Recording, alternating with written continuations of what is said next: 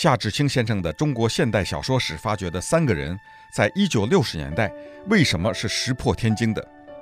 白先勇的作品《台北人》为什么被夏志清教授称为一部民国的历史？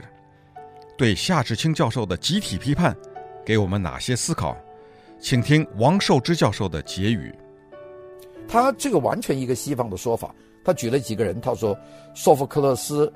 莎士比亚、托尔斯泰啊，这这几个人，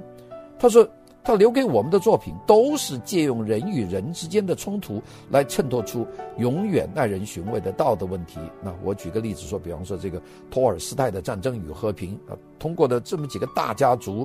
罗斯托夫家族、保尔康斯基家族啊、别苏霍夫家族三个家族里面的若干主角的人际之间的关系来讲这个时代，而不是用大时代去框这几个人，并且每个人呢都有自己。很实实在在的本身的东西，比方说这个比埃尔、娜塔莎，像这些东西，那就莎士比亚就更不用说了。他主张这个，所以他说，托尔斯泰和莎士比亚都是伟大的人道主义者啊。特别托尔斯泰，他对于俄罗斯所面临的各种问题的危机，就是社会问题，他都自有自己的了解。但是呢，他借用的小说的形式来说教，他其实是没错的，因为他的立场是对的。但是。他们也写出人间永恒的矛盾和冲突，这个就超越了作者的个人见解和信仰，也可以说超越了他们的人道主义的精神。这是他的一个诉求的根本，就是说你受时代影响是肯定的啊，你当然你不能站在对面，比方说你我支持日军，那你就是伪的嘛。他说没有的，他说，但是如果你有一个正确的人道的一个立场，但是你更多的是去谈人，像张爱玲，他谈人。他并没有说他站在伪军的立场，但是他讲人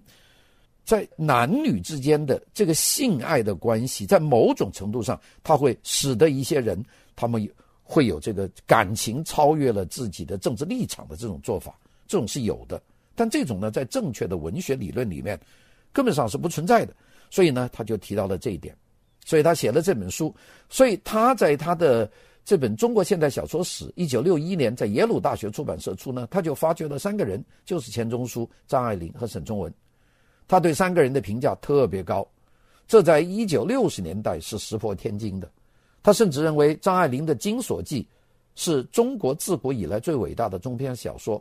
而钱钟书的《围城》是中国近代文学中最有趣、最用心经营的小说。可能是最伟大的一部。那这一个说法一说出来，很多人就受不了了。其实他不仅仅是推荐了这三个人，他也推荐了白先勇啊。他有一篇文章叫做《白先勇论》，他说白先勇写的《台北人》甚至可以说是一部民国的历史啊，因为呢，梁甫吟当中的主角在辛亥革命时期就有一度显赫的历史。他呢推崇白先勇。他兼顾中国传统与西方小说技巧的特点，啊，作为小说家，他具有悲天悯人的胸怀，艺术成就那是肯定的。所以呢，他在从这个角度里面，他又是专门研究西方文学的，但是又以研究中国文学扬名，所以他的东西很重要。他推荐了很多现代极具有潜力的作家，比方说当代作家余光中去世没多久，还有。陈世香啊，鲁飞白、余黎华、陈若曦这些人，他都给他们非常具有独特的、公正的见解。他写了很多英文的专著，好像《Classic Chinese Novel》中国古典小说，还有爱情社会小说等等等等，写了很多文学的评论。那这个人影响很大。那么他的一个核心的点呢，就是以这个为主的。当然，他这个文学意见受到很多人的攻击。其中有一点，他就是对鲁迅的评价比较低。他其实比较早批判夏志清的，这个他还不是中国人，是当时捷克，捷克斯洛伐克有一个著名的汉学家，叫亚罗斯拉夫·普斯克。这个人呢是个汉学家，他都很喜欢鲁迅。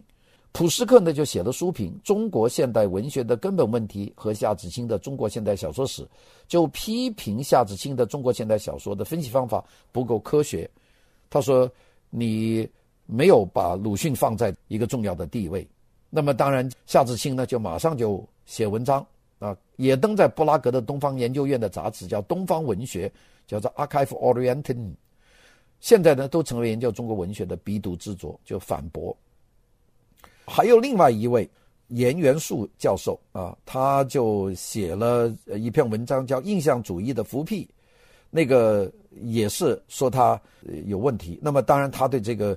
严元素教授呢，他不给任何的宽容啊，就说你这个翻译《印象主义的复辟》这本书，你用字你就译错了啊，你这个是不对的。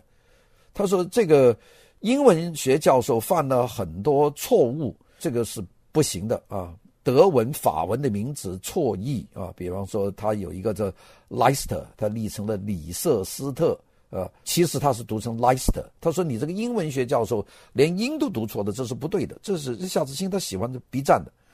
当然也谈到关于他的《红楼梦》啊等等这些东西，他都有的。夏志清的这种立场，我们叫新批评的学术背景。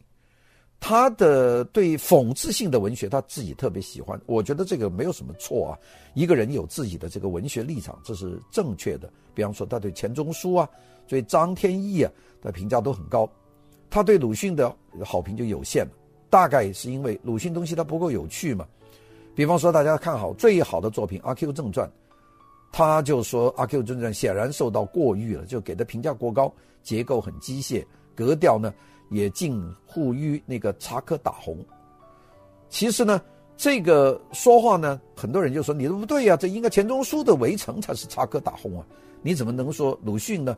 那么其实这两本书都是讽刺性的文学风格，并且他喜欢这个《围城》，他不喜欢《阿 Q 正传》。也有人人说，就是夏志清的个人的历史，因为他出生在上海啊，他是有这个上海的洋泾帮的这种上海小 K 的身份，决定了一生的趣味，所以呢，大家说这个不对。所以呢，现在大陆组织来批判夏志清，其实很大的一个原因，也就是他的这个文学的重视文章的伦理道德、个人性格，甚至性的取向要大于。也就是说，审美的东西要大于历史政治的东西，这个东西当然现在国内的正统的学者是受不了，但是他这个思想，啊，应该说在中国文学界已经是深入人心了。也就是说，现在写文章骂他的人，可能骨子里面也觉得他有几分对的。那么我们今天就讲第一个人，就夏志清，因为我们说要讲四个人嘛，我们改天再聊，谢谢。